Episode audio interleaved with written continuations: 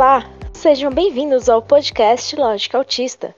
Nesse episódio, vamos falar um pouco sobre Uma Advogada Extraordinária, uma série coreana em que a protagonista é autista. Já avisamos que este episódio vai ter spoilers.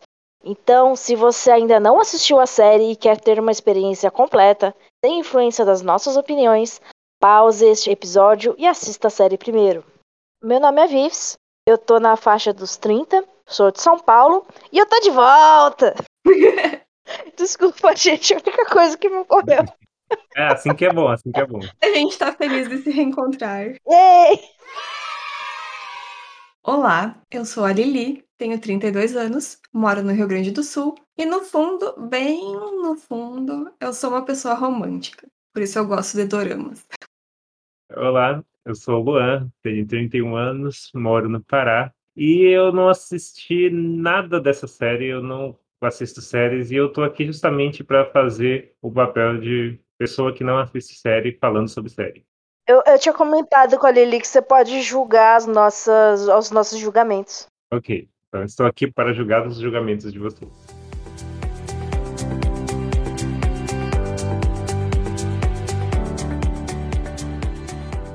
No dia que a gente tá gravando esse episódio, a série tá entre as top 4 séries mais assistidas do Netflix. E essa primeira temporada tem 16 episódios e foi lançada nesse ano, em 2022. Uma advogada extraordinária conta a história de uma menina chamada Woo Young-woo. Eu não sei falar coreano, perdão. E ela é uma advogada de 27 anos e ela tá no espectro autista, que nem todos nós aqui nesse podcast. O plot principal da série é que ela é uma boa profissional, mas ela não se dá muito bem com interações sociais. Então a série tem foco nos casos que ela ajuda a resolver no escritório da advocacia, que ela foi contratada. E esses casos são um pano de fundo para o desenvolvimento dos personagens e para os dramas pessoais deles. Então essa série está sendo bastante comentada na comunidade autista, principalmente depois de um artigo polêmico que o Luiz Felipe Pondé fez para a Folha de São Paulo. Então a gente vai deixar na descrição um vídeo do Lucelmo Lacerda falando sobre esse, esse artigo. E é isso, se vocês quiserem saber mais sobre a polêmica. Hoje a gente vai falar um pouco mais sobre o primeiro episódio da série e comentar as nossas impressões enquanto pessoas autistas sobre a representação de pessoas com transtorno do espectro autista e como essa personagem é apresentada na série, né? Lembrando que nenhum de nós é profissional, crítico de cinema, nada de quem somos nós na fila do pão para fazer uma crítica, não é mesmo? Inclusive, quando a gente falava sobre comentar séries e filmes e sei lá, qualquer representação midiática do autismo, eu sempre pontuava para as outras pessoas do podcast que eu tenho um desconforto em relação a isso, né? Justamente por achar que eu não tenho moral nenhuma para julgar qualquer coisa, sabe? Acho que a verdade na Terra é que ninguém tem moral para julgar ninguém nessa bagaça. Exatamente. Mas a gente tem opiniões, né? E, e, a gente pode construir novos raciocínios quando um divide opinião com um coleguinha e tal, né? A gente vai expandindo horizontes, fazendo novas sinapses mentais. Então é esse o nosso objetivo com essa série sobre a série. Uma série Inception. Ah, eu queria dedicar esse episódio pro Paulinho, nosso ouvinte aí, que me emprestou Netflix. E que quebrou o dente com alho. Não quebrou o dente com alho. Me quebrou o dente? Comendo um alho. Que alho Volta é esse? pro foco. Alhinho vampiro. Alho vampiro. Queria dedicar o episódio ao Palinho, porque sem ele eu não teria visto a série. É, a série ela tá no Netflix, se vocês quiserem acompanhar. Então, eu acho que a ideia principal desse primeiro episódio é justamente a introdução dos personagens e dos conflitos deles. Daí ele apresenta quem é a personagem principal, quem são as pessoas que estão em volta dela.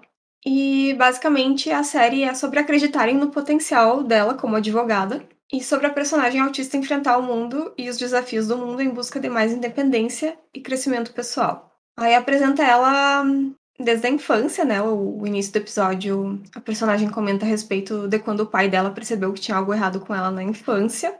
E eu não sei como que aconteceu para vocês. Para mim, a minha família percebeu que tinha alguma coisa estranha ali pelos 11 anos, na entrada da puberdade, né? Eles acharam que era alguma coisa normal da idade. E é isso aí, eu queria que vocês comentassem um pouco a respeito de como a família percebe né, os sinais de autismo. No meu caso, acho que não tenho muito o que dizer, porque a minha família é atípica como um todo. Então, na verdade, a dificuldade ali da percepção em questão interna, né? E dificuldade de interação fora da bolha. Então, isso acontece até hoje mesmo. Os comentários eram muito mais do tipo: ah, mas é criança, né? Ou não faça tal coisa, quando era na, no quesito de regras sociais. Você não deve dizer isso para pessoas. Você não deve agir dessa maneira. Inclusive até não chegar muito perto, não ter socialização, então, enfim, não teve muito esse reconhecimento da minha família, pelo contrário. Assim, desde pequeno tinha as diferenças, os pais começam a perceber, não digo começam, mas talvez a hora que fica um pouco mais difícil de esconder ou algo do tipo, é tipo na adolescência. Na adolescência, é quando parece que começa. Comparar, né? É, a comparação começa a ficar muito mais discrepante em relação aos outros as outros jovens da mesma idade. E isso só se agrava conforme a idade. Então, na vida adulta, mais ainda. Na adolescência, tinha muito isso de perceberem que as minhas dificuldades eram muito peculiares comparado com das outras pessoas. E, assim, nunca entendiam direito, né? E, nem eu entendia, nem eu sabia explicar. Tem umas coisas, assim, que acontecem com você que você não sabe explicar o porquê, sabe? Que passam a forma como você funciona ali, que você não sabe explicar o porquê os meus pais eles não sabiam lidar com, essa, com essas dificuldades específicas ali. E na vida adulta, só que eu fui ter algum apoio maior da minha mãe. Assim, eu, tive, eu sempre tive apoio da minha mãe em relação a isso, mas eu digo, na vida adulta, que eu fui ser mais compreendido ali pela minha mãe.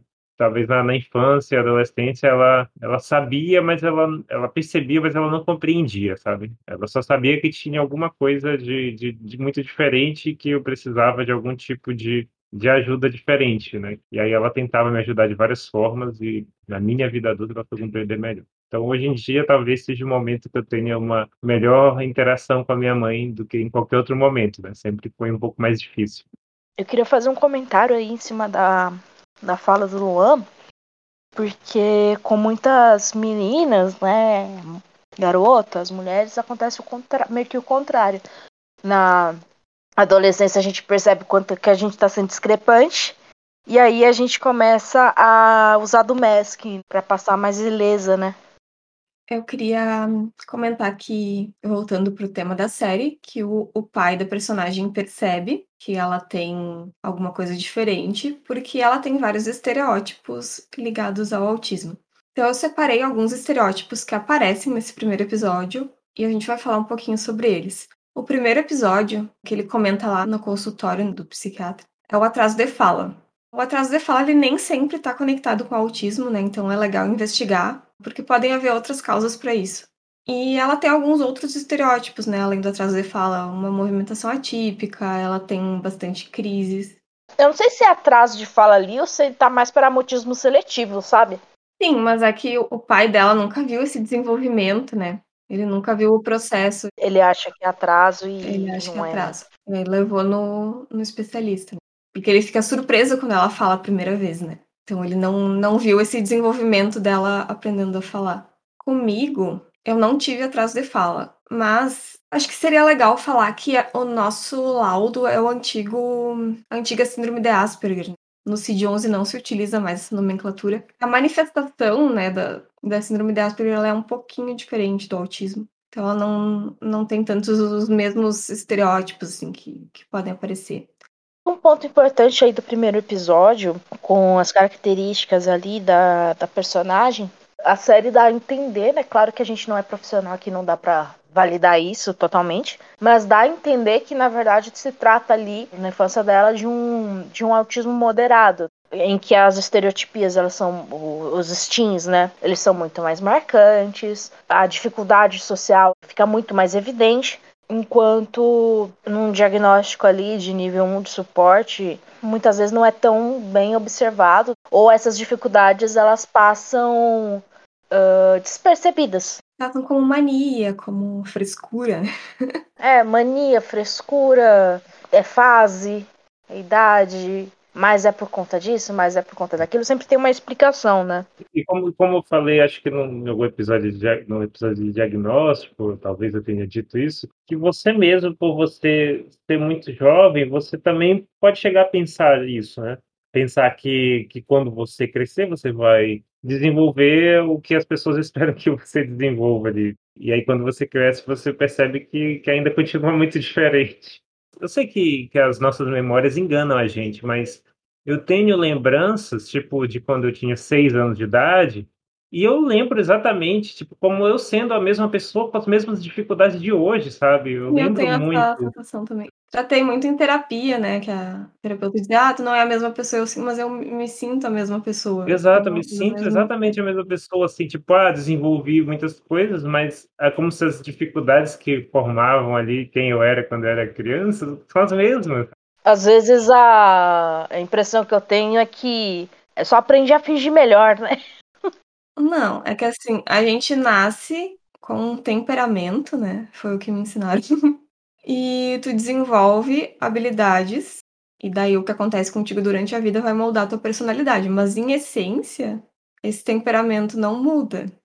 É tipo que nem pegar uma ninhada de, de cachorrinho, tu vai ver que tem uns cachorrinhos que são mais tímidos, uns cachorrinhos mais aventureiros, sabe?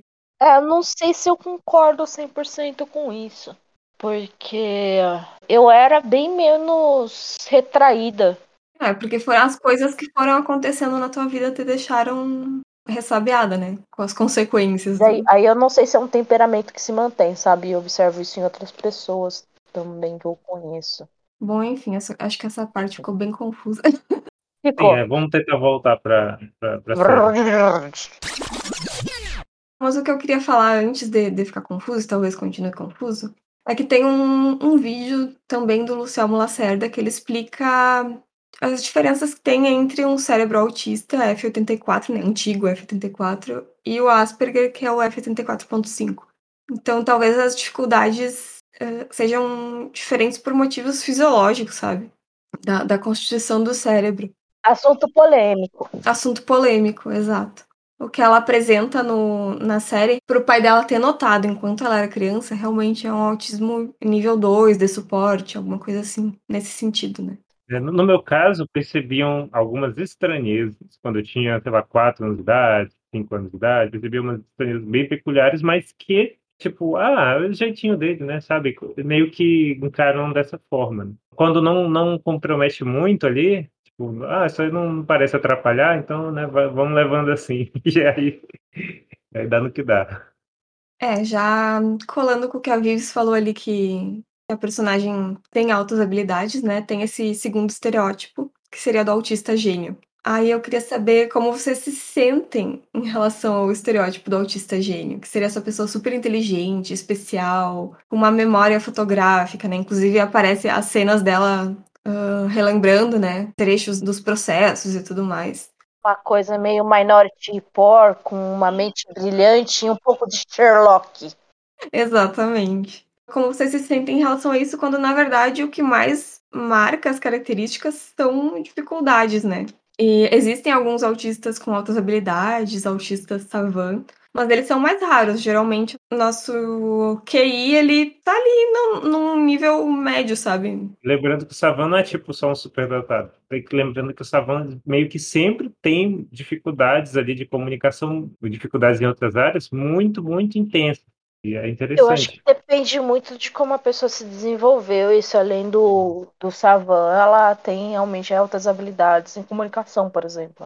Eu era uma criança hiperléxica, né? Eu aprendi a ler muito cedo sozinha. E eu conseguia ler qualquer coisa, mas eu não entendia os contextos das leituras mais complexas, que nem a Wu Yong-woo faz no, na série, por exemplo. Ela consegue perceber o contexto e recitar a lei de, a- de acordo com o que está acontecendo. Tem uma cena no primeiro episódio, depois vocês vão lá assistir, que ela faz isso. Eu, por exemplo, era uma criança que aprendia a ler muito cedo, mas eu não conseguia fazer essa relação entre o que eu li e o contexto social. Eu não tenho altas habilidades, né, no caso. Não, não tenho. Mas eu não sei se vocês tinham alguma característica, assim, que poderia ser confundida, assim, com, ah, esse estereótipo do autista gênio. Como vocês se sentem em relação a isso? Até onde eu lembro, não tinha. Eu tinha em relação a, a outras crianças ali, algumas, algumas coisas. Eu, por exemplo, nunca me esforcei, por exemplo, para desenhar, mas eu percebi que eu desenhava muito, muito melhor do que as outras criancinhas. Mas eu nunca, é algo que eu nunca desenvolvi, né? Mas eu percebia que eu conseguia, né, fazer desenhos e tudo mais. E a, a Lili, por também né, ter alguma conexão com isso, ela talvez tenha passado por isso também. De desenvolver ali pelo menos o desenho na, na infância, né? Não, o que eu notei é que o meu desenvolvimento na infância foi muito mais rápido que o das outras crianças.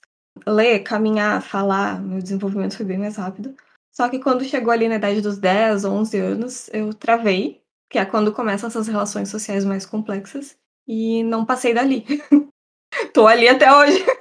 No meu caso foi tipo, basicamente assim, eu percebi que em relação às outras crianças eu, eu tive assim uma percepção muito maior de música na juventude eu não digo nem por, por influência da família nem nada, né? Porque minha família não é tipo família de músicos. Tem um ou outro músico na família, né? Espalhado, mas eu mesmo pegava, tinha uns CDs de música ali em casa, eu mesmo ficava pegando e ouvindo, ouvindo várias vezes, até tipo, quase que decorar todas as notas que eu ouvia ali. E aí eu ficava, tipo, ouvindo só para ficar ouvindo os elementos da música, né? ficava ouvindo muitas vezes seguidas, então meio que eu desenvolvi mais ali uma percepção musical em relação às outras crianças que nem ouviam música, ouviam só umas musiquinhas infantis, eu estava sozinho lá, pirando com umas músicas instrumental, como, sei lá, com seis anos de idade. É, são essas coisas, geralmente, que, as, que os adultos, né, costumam atribuir a esse estereótipo de gênio. Não necessariamente que a criança seja um gênio, mas que ela tem alguns interesses que não correspondem ao que ela deveria estar interessada, né? Aparentemente, na verdade, eu venho de uma família totalmente de pessoas com altas habilidades e meu diagnóstico não está fechado, eu ainda não fui atrás dessa parte. Eu acho que o principal que me incomoda no estereótipo, independente de tipo ser um super QI ou de ser uma alta habilidade em áreas específicas, eu acho que a forma como isso é vendido na sociedade me incomoda principalmente porque condiciona uma, uma impossibilidade de errar, sabe? Uma perfeição esperada, né? É, as pessoas esperam que você saiba tudo, as pessoas esperam que e começa meio que jogar isso, sabe? E quando você tem dificuldades, no caso, as dificuldades ali causadas pelo autismo, dificuldades sociais, dificuldades motoras, sensoriais, isso gera aquele sentimento de síndrome do impostor.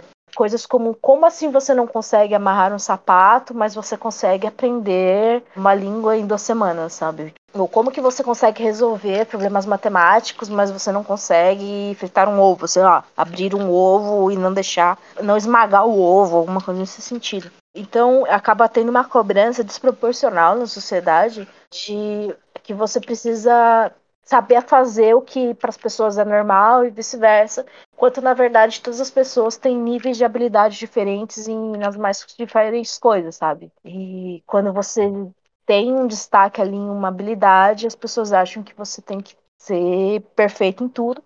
Aí você sabe que você tem dificuldades, você fica escondendo as dificuldades e assim por diante ou a forma até como é interpretado isso. Tem um momento ali na série, eu acho que não é no primeiro episódio, ou é no primeiro episódio, eu não sei. Não é um super spoiler também, mas tipo, tem algum momento que alguém fala é, que decorar as informações dos livros é muito fácil. Mas que lidar com pessoas que, que é a grande coisa de, de ser advogado. Então, isso já gera ali um, um debate um pouco diferente da, é, quanto a altas habilidades. Não basta você ter uma super memória, não basta isso, aquele outro, mas o, o que conta mesmo é você saber interagir com as pessoas, você saber viver em sociedade. Isso foi um ponto que eu achei interessante, esse julgamento ali que a série trouxe. Mas, ao mesmo tempo, sim, as pessoas continuam achando. É, inclusive, eu escutei de uma própria pessoa que eu considerava amiga há tempo, é, mais ou menos por aí, e é até do garçom de um bar um dia que, tipo, não, é por isso que você é tão inteligente. Vai tomar no teu c... É o que eu queria dizer para essa pessoa se ela estiver ouvindo. Beijo. Só para quebrar um pouco aí esse, esse clima da Vibs. Obrigada. Eu, eu também, em relação à, à, música, né, por exemplo, também tenho uma expectativa em cima de mim eu admito que eu tenho uma certa facilidade com alguns aspectos de música, mas ao mesmo tempo eu tenho muitas dificuldades. As minhas dificuldades também estão presentes nessa, nessa parte musical. Então, com o pessoal da, da minha banda, é um estilo musical que exige muito estudo, muito conhecimento, muito treino, sabe? É um estilo de tipo de nerd de música. Só que eu ali sou talvez o que menos estudou música na vida, né? Então, existe uma barreira de comunicação entre tipo de comunicação musical mesmo entre eu e os outros membros, assim. Ao mesmo tempo que eles, sei lá, me acham fodástico, eles percebem que eu tenho umas limitações que tornam muito difícil a interação ali entre a gente. Uma interação mais musical, por eu não ter estudado e ter uma visão muito diferente de como funciona a música, e eles terem outra. Então, às vezes, um negócio que eles estão conversando entre eles, ah, vamos fazer assim, assim, assado, aí eu não estou entendendo nada do que eles estão falando. Então, quando eu, eu tento explicar como eu quero fazer, eles não entendem nada, sabe? Então é, é meio difícil se comunicar assim. Mas funciona, assim, né? Aos trancos e barrancos funciona. Na série, a menina tem uns insights, assim. Inclusive, tem, tem umas baleias passando atrás quando ela tem. Baleia é o hiperfoco dela. E você pode descobrir isso na própria abertura, tá? Quando eu tenho as ideias, assim, talvez, então passam sapinhos atrás de mim.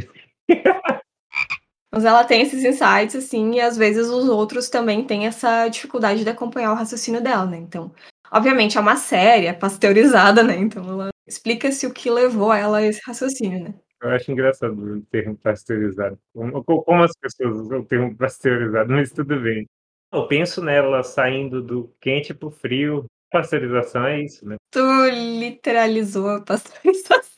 Imagina, tipo, ela saindo de uma banheira de água morna ali, entrando numa, numa banheira de água fria, assim, de repente. Eu imagino um litro de leite e a primeira coisa que eu verifico nessa imaginação é ele tem lactose ou não tem. Você já tá ligando o pasteurizado ao leite, que é o que a gente comumente ouve, né? Leite pasteurizado. Comum, é, comumente a gente consome o leite pasteurizado. Porque é a única coisa pasteurizada que eu consumo, então é isso. não sei, será? E a série? É. A série tem uma coisa pasteurizada. Uh, como foi dito antes, ela tem um hiperfoco, que também é um estereótipo. Nem todos os autistas têm hiperfocos. E o hiperfoco dela, além do da advocacia, né? É o hiperfoco em baleias. Aí vocês têm algum, algum hiperfoco que seja muito perceptível? Tipo, hiperfoco de saber tudo sobre alguma coisa e querer conversar com as pessoas sobre aquela coisa toda, toda hora, que nem ela tem com as baleias. Eu questiono um pouco essa coisa, tipo, de não ex é, existe autista que não tem hiperfoco. Quando eu fui receber o diagnóstico, eu comecei, tipo, primeiro fez tudo sentido, ao mesmo tempo depois eu comecei a pensar, mas eu não faço isso, mas eu não tenho aquele outro. E as pessoas viravam para mim e falavam, não, você tem sim. Eu achava que eu não tinha steams. Daí eu fui descobrindo todos os meus steams depois, quando eu comecei a prestar atenção neles. Eu escuto muita gente falando isso, que não sabe quais são os steams, que não tem steam. Eu falei, miga, sua louca, você tem steam sim, senão você não recebia nem diagnóstico, tá, querida? Que é um dos três pilares, mas beleza.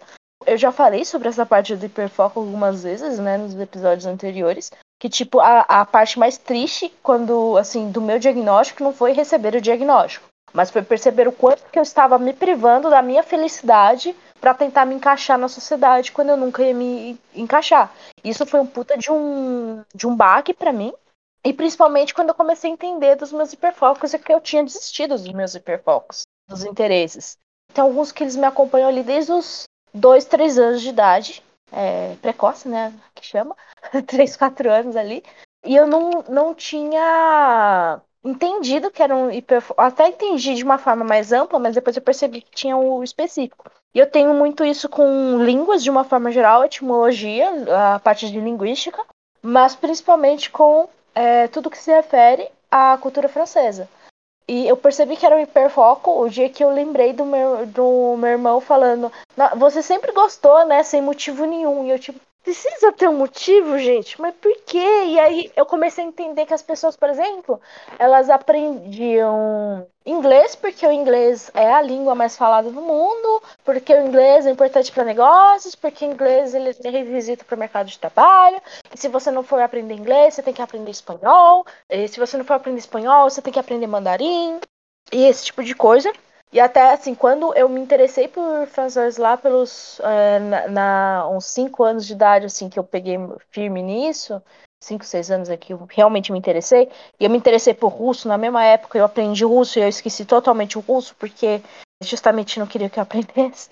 Então, é, nessa época, é, eu ouvi justamente da minha mãe que para não aprender francês, ela tirou os, os, livros de mim, porque se eu aprendesse francês ia me atrapalhar de aprender inglês. Porque o francês tem muitas palavras de similaridade com o inglês. E aí foi uma, pessoa, uma criança triste que não podia aprender francês. E pouco tempo depois ela não quis que eu aprendesse inglês também, porque ela achava que ia me atrapalhar na alfabetização. E nessa ué. época. Ué. Justamente, ué. Eu lembrei até do, do Henry Bugalho. Quem? Que tem um youtuber que ele fala mais sobre tretas políticas eu acompanhava ele quando ele focava um pouco mais na parte de viagens e, e outras coisas assim, e aí ele, ele, tipo, era meio nômade, né? Então ele vivia ali pela Europa e, tipo, ele vivia um ano num país, outro ano no outro, numa cidade, na outra. Ele, caso, tinha uma esposa e um filhinho pequeno, tipo, sei lá, de três, quatro anos, e aí ele, como o filho morou em vários países ali, né, foi alfabetizado em várias línguas. O nome do filho dele era Felipe, e aí ele perguntava assim, qual o seu nome? Aí o dele, Felipe. Aí ele perguntava, what's your name? Aí o filho dele, Philip. Aí, qual, qual é o nome? Aí, Felipe. Ele falava assim, com, sabe, ele respondia de acordo com, com o sotaque ah, da língua, lá, com, a fonética, no caso, né? Não sotaque, com a fonética ali da, da língua e tal. E, e era meio que automático já, sabe? E o filho dele, que no caso ele foi o filho dele que foi diagnosticado recentemente, ainda criança, né, mas já um pouco maiorzinho. E aí ele também acabou recebendo um diagnóstico tardio por conta disso, né? O, o próprio pai também recebeu, já com mais de 40 anos. Né? Comum, né? Que os pais sejam diagnosticados por causa dos filhos. É, e aí ele ficou surpreso, assim, ele falava da surpresa que ele ficou em também perceber que ele tinha as mesmas, as mesmas características do filho ali e tal. E, e aí, tipo, eu percebi que foi o primeiro corte que eu tive, sabe? Do tipo, não, você não deve aprender isso porque não é correto nesse, na cidade, não é certo fazer isso agora, não pode porque não é útil, porque não sei o quê. E aí isso foi se repetindo na, na minha vida, tipo, não faça isso porque isso não funciona, porque isso não pode, porque tal. E cada vez que eu me interessava, o que vinha e tesourava, e vinha e tesourava. E até o francês mesmo foi, uma, foi essa questão. Até hoje eu ainda tô, tô tentando voltar assim, mas eu voltei a estudar recentemente línguas. E, cara, minha cabeça voltou a funcionar melhor, minha casa tá limpa, organizada, tá tudo fluindo na minha cabeça, sabe? E eu não, não tô super, tipo. É, não tô no nível que eu tinha de ficar 15 dias, de dia até a noite estudando. Mas eu estou conseguindo estudar todos os dias um pouco, de uma forma saudável, e isso tá fazendo bem pra minha cabeça. E todo mundo acha um porre quando eu falo de, de línguas, de etimologia, de francês, principalmente francês. Aparentemente ninguém gosta de francês. Todo mundo fica queixando, por que francês? Mas por que eu isso? não gosto, não. Não admito. Viu? Não tenho opinião. Não sou capaz de opinar. sou neutra. E isso é desconfortável, porque eu fico pensando, tipo, gente, mas qual que é seu. Qual que foi o seu contato com, com o francês, com língua francesa, com cultura francesa? Eu acho que é justamente isso. O não ter o contato não desperta o interesse. Eu acho que é por aí, sabe? eu não consigo entender muito isso. Tipo, como que uma pessoa que ela não sabe o que é, ela julga e não interessa? Fala, ah, não. É por né? isso. É por isso, é porque ela não sabe o que é. Porque se ela soubesse, talvez o, o interesse dela seria, seria despertado. Mas não, mas não faz sentido. isso não está no escopo, cara. Isso não está no escopo, cara. É, porque assim, se você ouve um assunto que você nunca ouviu falar, você não tem interesse nenhum, nem mínimo. Então, tipo, você tem interesse em quê, meu Deus? Você tem interesse em, sabe? Alguma outra coisa. As pessoas têm interesses é. diferentes. Não, não só, só, comentar também do, do hiperfoco, eu não comentei de hiperfoco. Você, fala, você falou de coisas que, que quando a pessoa. Tipo, sempre que você tem oportunidade, você puxa aquele assunto, ok. É, ontem eu mostrei para ele que eu estava numa cal com uns amigos e um dos amigos foi ao banheiro e quando ele voltou, ele mostrou na câmera que ele encontrou, tipo, ele trouxe na mão uma pequena perereca que ele encontrou no banheiro. E aí eu fiquei encantado com aquilo e pronto. Aí comecei a, a, a falar sobre anúrios. Eu amei a construção da frase. Meu, meu amigo foi no banheiro e trouxe na perereca lá. É, aí o que que acontece? Só que o ele... Lua não pegou. Hã? O Lua é inocente. Não, é que, não, eu... é que eu, eu, não, eu ignoro, na verdade, isso. É que eu tô tão acostumado a falar sobre sapos, sobre perereca, que pra mim não, não, não vem essa conotação. Aí ele botou num potinho, assim, aí, tipo, num pote de vidro. Aí eu falei, não, cara, faz isso não, solta a bichinha aí, você mora, no, mora em zona afastada, no meio, perto de, de mato, aí, então ela, solta ela aí, cara. Aí ela deve ser daí do mato mesmo. Aí ele, poxa, dá até vontade de criar. Eu, não, nem quero criar, cara, você vai ter muito trabalho, vai, assim, é um tipo de animal muito exigente. Aí comecei a explicar, ele, ah, como o que será? Aí eu fui explicando, né, sobre os, a, assim, o, o que, assim, os hábitos ali, hábitos alimentares, o o tipo de ambiente né, ideal para se criar e tal. Tem pessoas que criam, né? E tudo, todo o trabalho que as, essas pessoas têm para criar, né? Que não é assim, não é fácil. Ele percebeu, não, realmente, vou soltar a bichinha, coitado. Ele já tinha dado até nome, ele chamava, tava chamando ela de Roberta. Esse episódio é em homenagem a Roberta também. E, e também quando falam do, dos perigos do sapo também, tipo, falar, ah, o mijo do sapo vai te cegar, e não, não é verdade. Aí eu aproveito para entrar quando a pessoa está falando as pessoas ficam falando que ah, o sapo vai te cegar, vai. O mijo. É, a minha avó falava, não brinca com o sapo, que o sapo vai mijar na tua cara e te cegar. É, vai mijar na tua cara e vai te deixar cego. Não vai deixar cego, entendeu? O mijo dele não, não, não, é, não, é, não é, tipo, venenoso. Isso que o, que o Lua falou é muito. Cara, é aquilo, né? Neurotípico acho que conhecimento tem que ser útil. E assim, por conta dele ter encontrado o animalzinho ali no banheiro, ele que saber o que, que come, como é que cria, de onde que Logo, é. conhecimento útil. Aí eu já sabia tudo isso aí. útil, teve uma necessidade. Exato. O, o, o Lua viu uma foto, foi mostrar, ah, não, não pode, entendeu? O Luan, ele, ele idosa com quem ele fala sobre pererecas, não é mesmo? Então, aí o que, que acontece? Aí hoje eu falei com a minha mãe, eu até estava conversando com a minha mãe antes da Lili me chamar para essa gravação. Ela perguntou da universidade, aí eu falei que no meio das aulas eu, eu saio um pouco para tomar um ar, né, para respirar um pouco ar fresco. E também ouvi um pouco do som dos, dos anuros. Provavelmente a maioria rãs e pererecas. E aí eu fico ouvindo o som dos anuros do campus da universidade por alguns minutos, depois volto. E aí ela meio que fez uma pergunta. E a partir do momento que ela fez uma pergunta, eu me senti confortável em introduzir também o assunto mais profundamente. Então, isso ontem eu tive uma oportunidade e hoje eu tive outra para falar sobre esse hiperfoco né, no caso sobre esse hiperfoco de, de sapos, rãs e pererecas. Então, o Luan e Lili tem noção, Vives não tem noção. Obrigada, boa noite. É tipo A personagem na série, ela quer falar toda hora sobre baleias. E as pessoas falam exatamente o que elas falavam para Vives. Uh, inclusive, eles recomendam: ah, no trabalho não é lugar para se falar de baleias. O pai dela recomenda. Então, ela acha um colega lugar no trabalho não é lugar para você falar sobre tipos alcoólicos de bebida. Não é lugar para falar sobre francês. não é lugar para falar sobre francês, a não ser que uma agência da França ligue tentando fechar negócio, aí vão querer saber que você fala francês. Isso, exatamente. E isso é um dos, dos problemas que a menina enfrenta no trabalho, né? Ela tá no escritório da advocacia, ela quer falar sobre baleias, toda oportunidade que ela tem para introduzir o assunto baleias, ela, ela quer introduzir e as pessoas ficam podando ela, assim, tipo, você não pode falar sobre baleias no trabalho. Eu adoro a. quando ela pergunta. E se for necessário? Eu vou começar a usar isso. É, gente. e se for necessário, mas tu sabe que pode ser necessário falar sobre francês no trabalho. Pior que eu faço isso com as pessoas, sabe? Porque quando a gente começa a falar, tá falando alguma coisa, eu falo, essa palavra que você usou agora, você sabe de onde que é? Qual que é a origem dela? Aí é isso, gente. Tipo, vocês sabem de onde vem a palavra pamper da fralda Pampers? Deixa pra lá.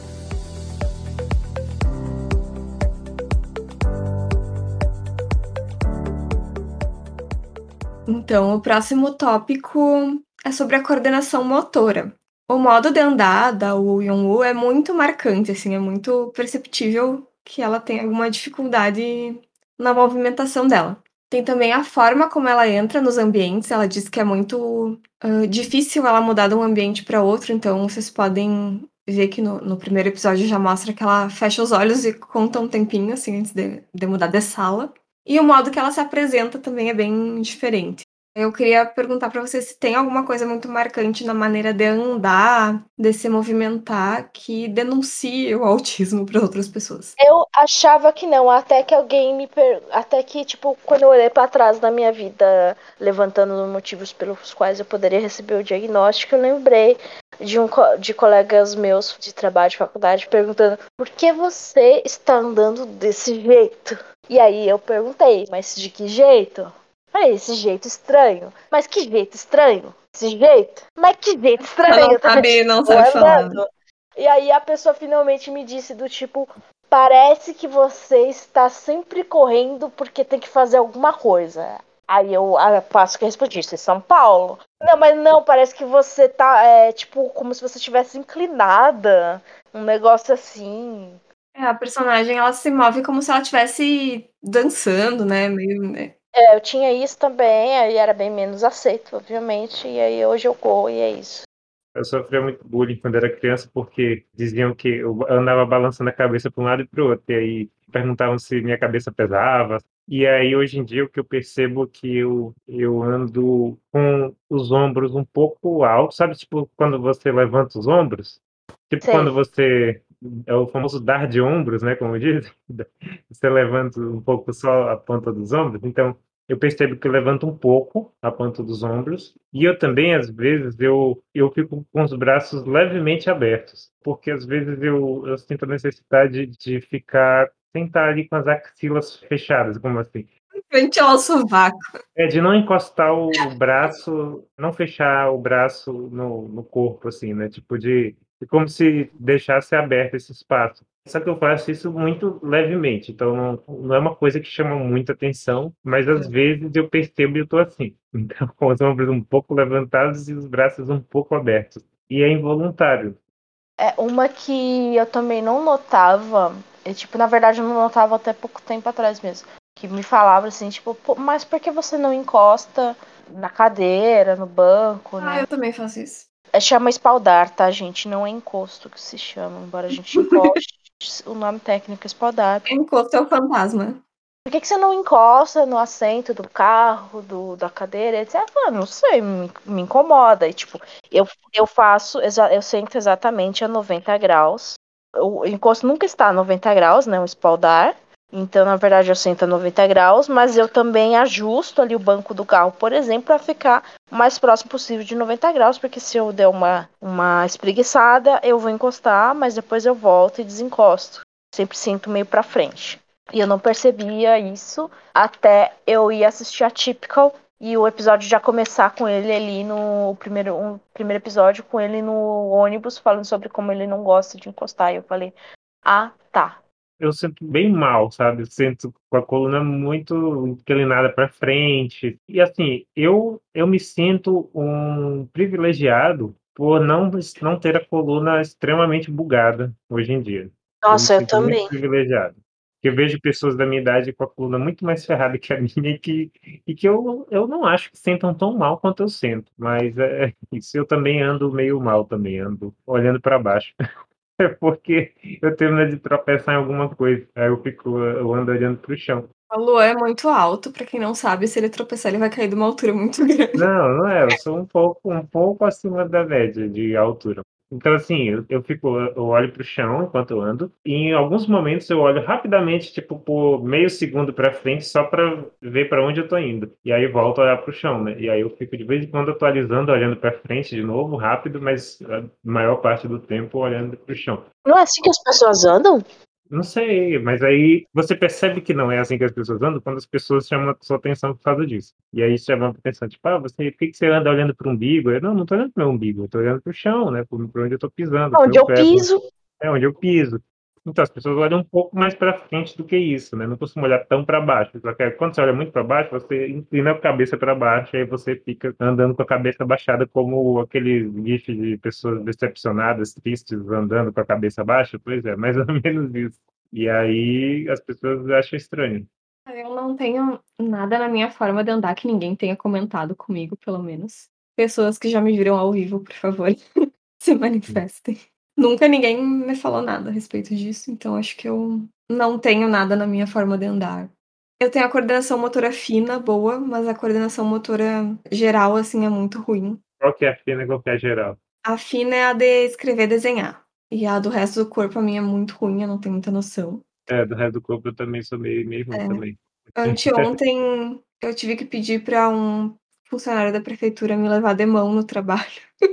porque eles estavam asfaltando a rua do meu trabalho e eu não ia conseguir passar no barranco. E todas as outras pessoas estavam conseguindo passar, porque eu não conseguia passar, porque eu não tenho coordenação motora para andar em lugares com desnível.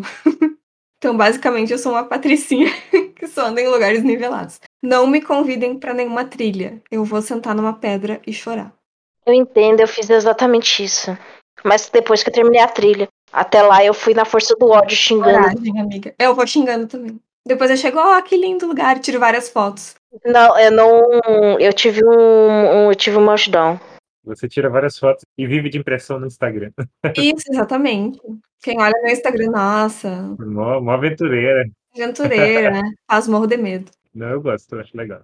Eu gosto de me sentir em contato com a natureza, assim, tipo, bem embrenhado mesmo. É, eu essa questão do, do desnível, né, do, do chão, de não ter equilíbrio.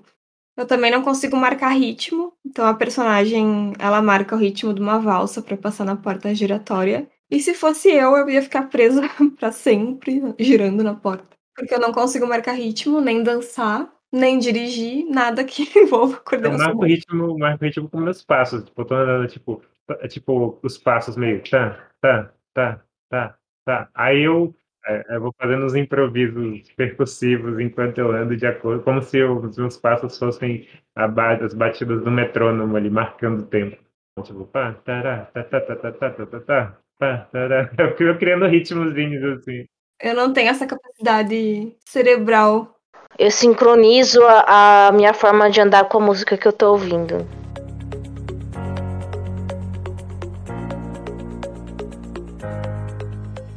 Aí eu marquei aqui algumas coisas que apareceram no primeiro episódio que eu me identifico com a personagem. O Luan não vai saber pontuar porque ele não assistiu. Ok. Mas algumas coisas que eu notei que eu tenho em comum com ela é a questão da, da organização. Tu vê no, no primeiro episódio que mostra o quarto dela. Remover as etiquetas, eu removo sempre que possível. Preferi comer sempre a mesma coisa. Só que eu não sou tão rígida com a alimentação, mas eu prefiro sempre comer arroz, feijão e uma carne. Se eu tivesse que comer isso pro resto da vida, eu não me incomodaria. Tenho uma certa dificuldade em, em variar, mas não é tão rígido, né? Ela é super sincera também, ela não tem muito filtro. Ela tem uma dificuldade em se apresentar para as outras pessoas, né? Falar quem ela é. Mas e tal. uma dificuldade, ela tem um roteiro, né? Ela tem um roteiro, exatamente. Ela tem a às vezes, aparece também no primeiro episódio. Esses dias eu tive no trabalho. Eu comecei a repetir tudo que meu colega tava falando. Beijos, Joãozinho. Ela tem as mãozinhas nervosas, né, também. Ela fica mexendo os, os dedinhos, né? Eu tenho bastante isso. Ela tem um jeitinho meio infantil, que é uma coisa bem associada a mulheres que estão no espectro. Eu também tenho um pouquinho. Ela tem essa dificuldade em separar a personalidade no trabalho e na vida, então ela não consegue se colocar, né, como profissional. As pessoas duvidam dela uh, como uma profissional eficiente, né? Depois isso vai se desconstruindo. A dificuldade em desapegar da rotina. Ela tem um drama com relacionamento amoroso que vai aparecer mais tarde, spoiler, que é bem parecido com, com o problema que eu tenho. E ela demonstra muito nervosismo, né? Que também é uma comorbidade do autismo, essa questão da ansiedade. Aí eu queria ver com a Vives o que, que tu se identificou com a personagem. Bom, algumas coisas eu acabei comentando, né? De questão de hiperfoco, de, de andar e tal. Eu acho que uma coisa bem bacana da série, pra quem tá na dúvida aí, se assiste, se não assiste, e e que eu me identifiquei bastante, que não costuma aparecer nos estereótipos em outras séries, filmes, etc., é que ela tem, embora ela não consiga expressar muito bem ela tem um olhar para os detalhes ali, ela consegue interpretar bem questão de sentimento, um tanto de empatia, se importar realmente ali com as pessoas, ao invés de ser uma personagem super fria, que faz várias. Tipo, ela faz as gafes dela, mas tem muita coisa que ela consegue se sair ali da, da situação, perceber que a pessoa é assim, que é assado, sente isso, enfim. Foi uma diferença ali para a série que eu me identifiquei bastante. Uhum. Inclusive, nesse primeiro episódio, tem uma senhora no, no episódio, né, que é a, a Ré, e ela chora no momento do, da história, e a, a personagem tem que consolar essa senhora, né, porque ela entende o drama, mas ela não consegue ter a ação para consolar Tu vê que ela, ela entende o que tá acontecendo, ela sente muito pela personagem, mas ela não sabe o que fazer pra acolher, né? Que é uma dificuldade realmente que a gente costuma ter. Não é uma falta de empatia, é uma dificuldade de, da ação. Eu sinto muito isso. Uma amiga minha, a mãe dela faleceu recentemente e eu mandei um sinto muito em todas as redes sociais, em mensagem, etc. Ela postou da missa de sétimo dia, do velório, do teu. E eu fiquei assim, tipo, mas será que eu vou? Será que eu não vou? Mas, tipo, eu, eu, eu sou amiga, mas não sou amiga próxima. Será que faz sentido ir lá? Será que eu vou atrapalhar? É, e isso foi uma questão que não costuma ter em séries, em filmes ali com personagens autistas, e eu me identifiquei bastante com esse ponto. Eu me identifiquei com outras coisas também, mas eu acho que foi mais marcante dessa série. Até porque a maioria dos personagens retratados em outras séries e filmes e tudo mais, geralmente eles são personagens masculinos, né? Assim, uma coisa que eu não senti tanto uma coisa muito feminina, assim, sabe? No, tipo, falando de características mais do espectro para mulheres. Como, por exemplo, a. Eu não sei se mostra em algum outro episódio, eu acho que nem tanto. Mas essa coisa de tentar se encaixar, enfim, não sei. Eu não sei, eu acho que eu senti um pouco de, de falta de algumas características mais femininas do, do autismo em si, sabe? Não que necessariamente sejam características femininas, mas que são mais comuns em mulheres. Eu acho que por a gente ter comentado lá no início, por ela ter sido diagnosticada criança, que talvez o nível de suporte dela seja um pouco maior, né? Não tenha tanto essa, essa questão do masking que aparece em níveis de suporte menores. Também tem algumas coisas que foram ditas aí, essa coisa também de, de não saber o que dizer, né? Quando nessas situações, né, que eu já comentei várias vezes, até ali tá ligado, que eu não entendo sentimento de tristeza das pessoas, raiva, essas coisas, então, nesses momentos eu não sei o que dizer, então, quando as pessoas dizem que, ah, sei lá, que minha mãe faleceu, meu pai faleceu, eu não sei o que dizer, eu fico calado mesmo, e pronto, espero passar, mudar o assunto. O que eu tenho dificuldade é ler o, o ambiente, assim, por exemplo, se a, a pessoa tá braba, ela tem que me falar que ela ficou chateada por XYZ, senão eu não sei direito o que tá acontecendo, sabe? É, eu tenho essa dificuldade também. E aí entra muito da, do meu cérebro que ele fica o dia inteiro recalculando tudo que aconteceu e que a pessoa fez, etc. Que eu tô tentando parar de fazer isso porque eu fico exausta, né? Mas no geral é, eu, eu, fico mais nesse sentido, ao invés de eu esperar que a pessoa me diga ou tentar perguntar, porque ambas as coisas não deram certo no passado, geralmente eu só fico recalculando, vendo comportamento, lendo sinais, etc. Isso me permitiu ter um avanço em socialização, mas ao custo da, da minha exaustão.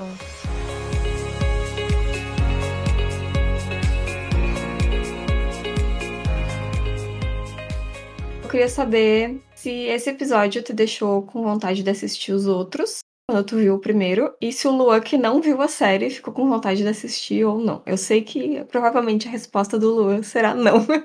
É, e você está certo. Mas nada contra a série. Eu achei interessante, pontos muito interessantes, mas eu não vou assistir porque eu não gosto mesmo de assistir série. Mas aí. Eu, eu acho que o que me atraiu na série no, no primeiro episódio me fez querer ver o restante é justamente que é uma série muito voltada para a questão de adulto, né, do, da vida adulta em si, e principalmente esse encaixe para a pessoa conseguir viver em sociedade, trabalhar. E é um tipo de temática que não costuma vir em séries, em filmes com personagens autistas, é uma coisa bem rara mesmo. E por mais que assim, tipo, a série tem sim muitos estereótipos, a gente tem a problemática que é uma atriz que não é autista interpretando uma autista, a gente também precisa lembrar que é um dorama, é uma história passada na Coreia, então vai ter muita característica específica oriental e da Coreia, um contexto ali da Coreia. Mas a série eu acho que é, é bem informativa e ela tem alguns pontos bem bacanas, como esse da sensibilidade da personagem, né? Que geralmente as pessoas acham, tem muito essa construção de que o autista não se importa ou não entende, quando na verdade ele só não sabe o que fazer, como que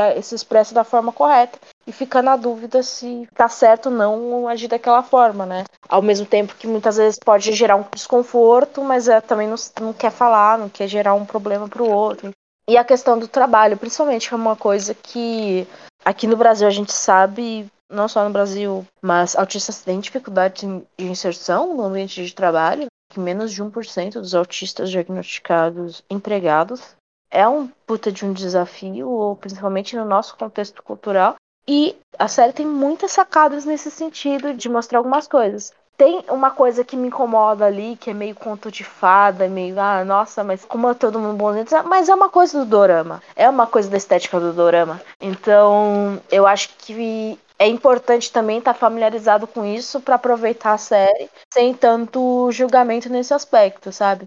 Sim, vai ter estereótipo, sim, vai ter, tipo, ah, porque é, a personagem ali se incomoda com barulho alto, não é todo autista que tem hipersensibilidade auditiva, não é todo autista que tem uma seletividade alimentar tão rudimentar ali, é um espectro. Inclusive, isso também é falado ali nos, episódios da série, que é um espectro. Então, acho que tem muitos pontos positivos, considerando toda a criação de entretenimento que envolve personagens autistas até hoje. Acho que foi uma das melhores séries nesse aspecto.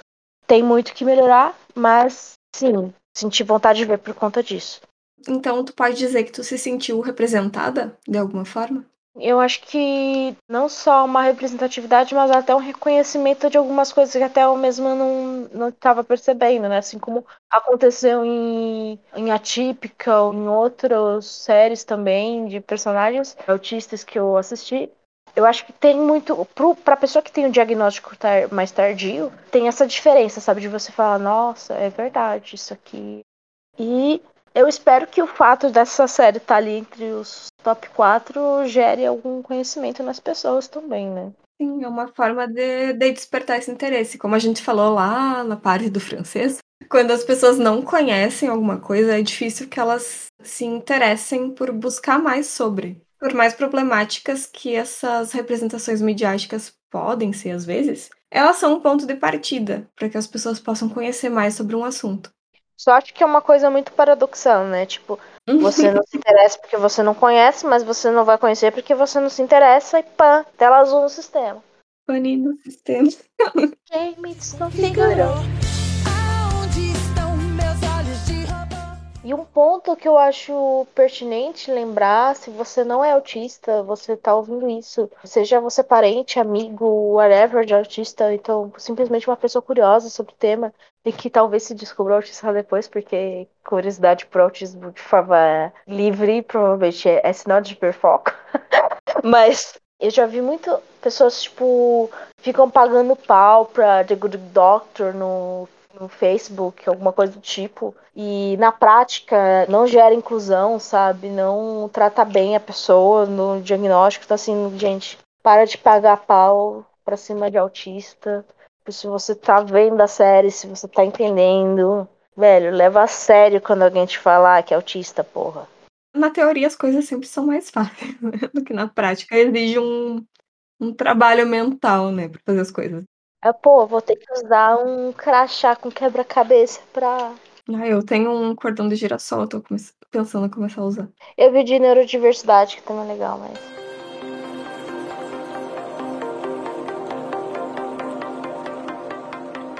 É isso, a gente vai concluir esse episódio. Uh, quem ainda não assistiu a série pode assistir no Netflix para acompanhar as nossas próximas impressões. Então vocês podem nos seguir no Instagram, arroba Autista. A gente vai deixar o link na descrição. E também enviar as opiniões de vocês, se vocês concordam, discordam, querem acrescentar alguma coisa sobre o que a gente falou aqui. Enviem um e-mail para logicautista.gmail.com. Tudo junto, Lógica Autista. Nós também voltamos com nossa campanha no Apoia-se. O link é apoia.se barra Lógica Autista e você pode contribuir com qualquer valor a partir de um real. E também eu queria aproveitar para fazer um convite, considerando que alguns autistas gostariam de participar do podcast, mas não conseguem se expressar bem verbalmente. A gente está pedindo para vocês enviarem histórias reais envolvendo o autismo para o nosso e-mail, que a gente vai contar por aqui, fazer uma sessão de leitura de histórias, com as histórias mais interessantes que aparecerem. Então enviem o e-mail de vocês, participem e ajudem a manter o nosso podcast. É isso, agora nós vamos nos despedir com um tchau no final. tchau, gente. Até a tchau, próxima. Pessoal. Até a próxima. Estamos de volta aí. Tchau.